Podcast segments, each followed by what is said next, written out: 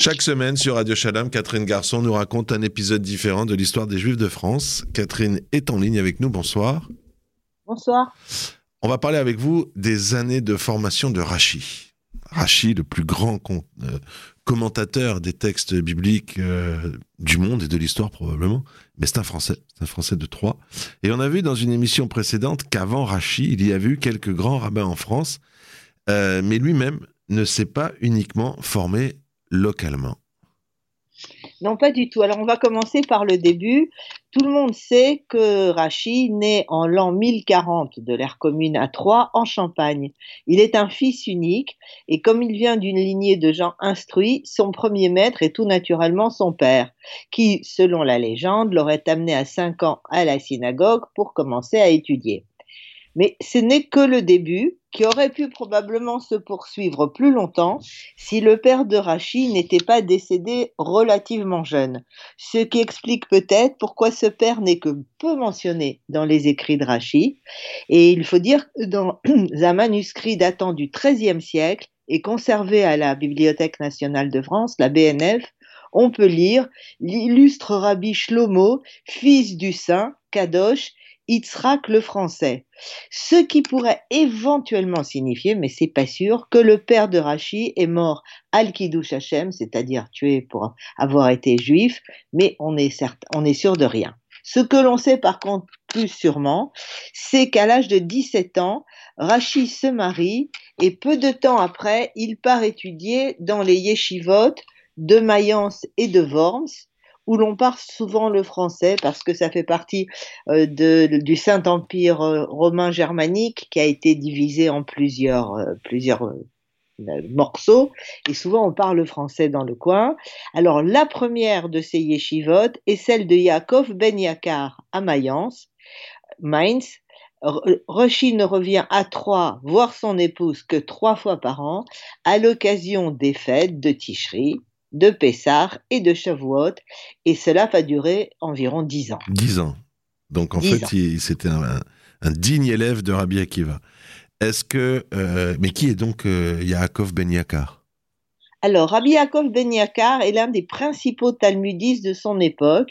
Il semble qu'il avait déjà écrit des commentaires sur des parties du Talmud avant Rashi. Ce qui est sûr, c'est qu'une grande partie du commentaire de Rashi sur le Talmud provient de l'enseignement oral de Yaakov Ben Yakar et que quand Rashi dit dans son texte Mori Azaken, mon vieux maître, sans, le, nommer personne, c'est toujours à lui, à ce Yaakov Ben Yakar, qu'il se réfère.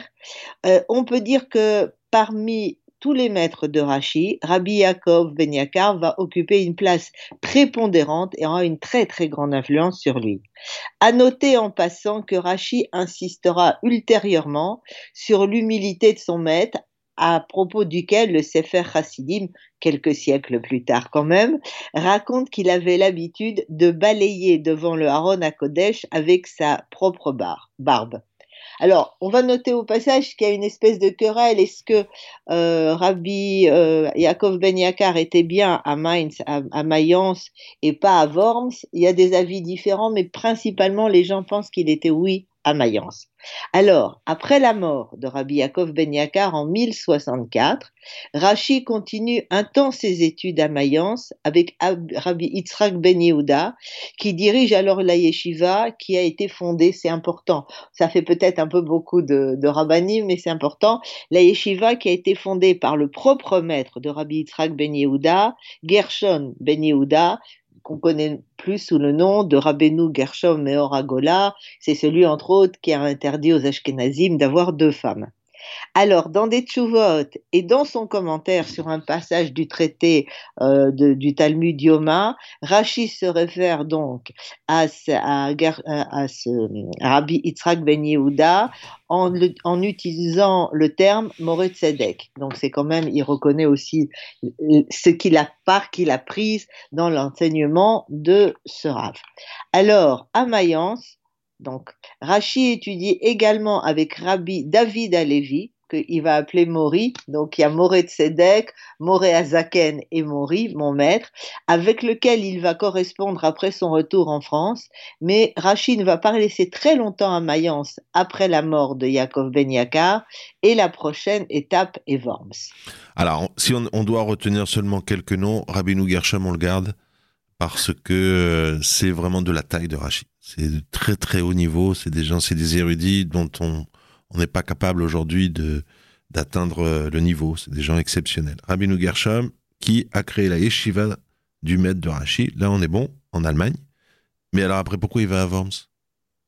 Alors, à Worms aussi, il y a trois, il y a trois villes importantes qui s'appellent Schum, euh, Speyer, Speyer, Worms, c'est le Vav au milieu, et hum, comme je, comme je l'ai dit, Mayence, hein, le choum le, de la, du même sophite.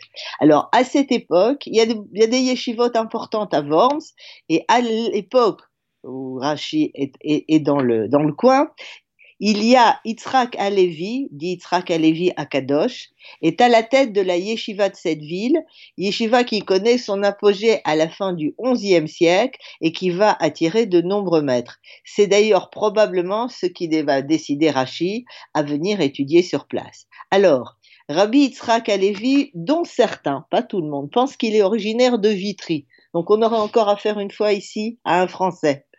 Et à une, enfin, selon l'acception de la France d'aujourd'hui, a une personnalité très différente de celle de Yaakov Ben Yakar, qui se tenait à l'écart de toutes les affaires communautaires, qui était quelqu'un de très modeste. Non seulement euh, Rabbi Yitzhak Alevi dirige la yeshiva de Worms, mais il est aussi le chef de la communauté juive de la ville et son représentant auprès des autorités lui aussi va jouer un rôle très important dans l'information et la vision de l'étude de Rachid. Là, nous retrouvons encore quelqu'un qu'on pourrait qualifier de français au sens moderne du terme. En effet, donc celui-là, il est né en Lorraine et il semblerait qu'il ait des liens de parenté avec Rachid. Il est comme Rabbi Yitzhak Ben Yehuda de Mayence, un élève, lui aussi, de Rabbeinu Gershon Meor Agola euh, voilà. Donc on retrouve cette filiation dont on va reparler. Rabbeinu Gershon, c'est Talmidim et Rashi. Donc quelque part, l'enseignement de Rabbeinu Gershon dont on va parler va passer vers Rashi. Alors, Rashi va rester entre 3 et 5 ans à Worms, où donc il va suivre l'enseignement de Tzrak Alevi. Bien plus tard, lorsque Rashi écrira son commentaire sur le Talmud, il va se référer plusieurs fois à lui et il va aussi le mentionner deux fois dans son commentaire biblique, le fameux Perouche Rashi. Alors, pendant que Rashi étudie à Worms, il y rencontre un autre élève très brillant qui s'appelle Rabbi Shlomo Ben Shimshon, qui lui, plus tard, va reprendre la tête de la yeshiva pendant le dernier quart du XIe siècle. Alors, que peut-on dire de l'influence de ce parcours d'études sur l'œuvre de Rashi L'influence de Rashi, elle est incommensurable. On ne finira jamais de, de l'étudier. Mais ce qui est intéressant dans ce que vous dites ce soir, c'est qu'on apprend sur, sur comment il est devenu Rashi. Qu'est-ce qu'on retient de ça? Alors, les dix ans, puisque en gros, en gros, on va dire ces dix ans, passés entre Mayence et Worms, ont permis à Rashi d'étudier dans les plus importants centres d'études talmudiques d'Europe de l'époque. Ces derniers étaient entre autres, et ce, avec les plus grands maîtres. Donc, comme on l'a dit, ils étaient surtout des élèves de Rabbeinu Gershom Meoragola, l'un des principaux talmudistes de la génération d'avant. Et alors là, il faut faire un petit détour pour un peu s'intéresser, on va pas faire ici une biographie de Rabbeinu Gershom, qui a été l'un des premiers à importer l'étude talmudique de Babylonie jusqu'en Europe. C'est-à-dire au moment où les centres de Bavel Soura, Pundebita, etc., sont en train de, décliner, lui va prendre tout cet enseignement talmudique qui s'est développé en Babylonie pour l'emmener en Europe et il va réussir graduellement à faire que son école ne soit pas seulement une yeshiva attirant des élèves venus un peu partout d'Europe, mais devienne le guide des communautés juives de France et d'Allemagne. Alors, on repart vers Rachi, après avoir fait le petit détour par C'est énorme ce que vous venez de dire. C'est énorme. Je, vais, dans un instant, je vais dire un mot. Je vous écoute. On retourne vers Haché. Alors, on va retourner vers Rachid. Celui-ci, lors de son passage à Worms et à en Mayence, s'est en quelque sorte imbibé de ses traditions orales concernant le Talmud et a acquis une compréhension profonde de la logique unique de la Gemara. On sait qu'il a pris de nombreuses notes lors de ses études et qu'il a incorporé ce qu'il avait appris donc dans ses yeshivot à Worms et à Mayence dans beaucoup de ses commentaires. Rachi était d'ailleurs conscient de cette transmission via Rabbeinu Gershom, mais en Ragola, puisqu'il a désigné tous ceux qui ont étudié par la suite dans des académies talmudiques comme, alors là je cite Rachi, des élèves de ses élèves. C'est-à-dire la filiation, elle est claire. Alors voilà, la filiation est claire. On a bien entendu la phrase.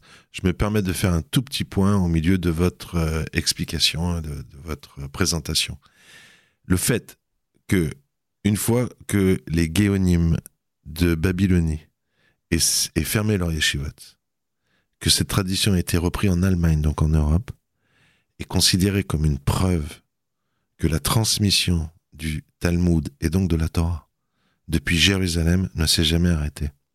Parce qu'il y a eu Jérusalem, l'exil, donc le temple, hein, attention, on parle de très très très très haut.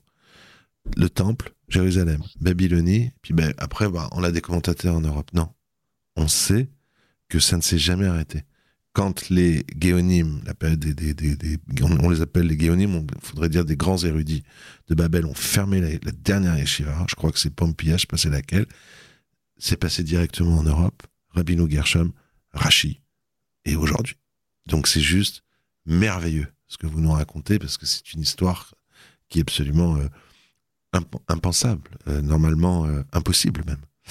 Alors, donc quand Rachi, eh ben alors, quand est-ce qu'il rentre en France, Rachi? Alors, il doit environ avoir 25 ans lorsqu'il va regagner Troyes. 25 ans 25 ans, il est parti, oui, il est parti, 25, 26, il est parti presque 10 ans. Il va y fonder donc sa propre école, que tout le monde connaît, et cette école, à terme, va supplanter celle de ses maîtres, c'est-à-dire que le centre de gravité va passer. Worms et Mayence et Speyer vont rester des centres importants de, de, l'étude de la Torah, mais dirons-nous, Rashi va avec l'Académie de Troyes et ensuite ses héritiers, les Baalé Tosfot, là, on va dire, va, le centre va se déplacer vers le nord de la France, donc, enfin, le nord de la Loire, plus exactement. Donc, après son retour, et Rachid n'a pas plus l'occasion de revoir ses maîtres, mais il est resté en contact avec eux, en contact épistolaire, pour discuter, entre autres, de passages obscurs du Talmud sur lesquels il va leur demander leur avis, avec, sur lesquels il va discuter. Dans l'une de ses consultations, donc dans, dans une des lettres que Rachid lui a envoyées, Rabbi Yitzhak Alevi Akadosh va lui, répondre en écrivant elle n'est pas orpheline notre génération, puisque tu t'y trouves. Puisse-t-il être nombreux en Israël, ceux qui te ressemblent. Bah, on espère être très nombreux à lui, ressembler encore aujourd'hui. Catherine Garçon, lui ressembler, bon, à, pouvoir entendre ce qu'il dit. Euh, Catherine Garçon, merci pour cette très très belle histoire et donc cette transmission. Vous avez vraiment on, connaît, on a entendu parler, on les connaît pas, on entend, on connaît. Et vous venez nous montrer comment la chaîne de transmission se fait, c'est magnifique. C'est un de vos plus beaux cours.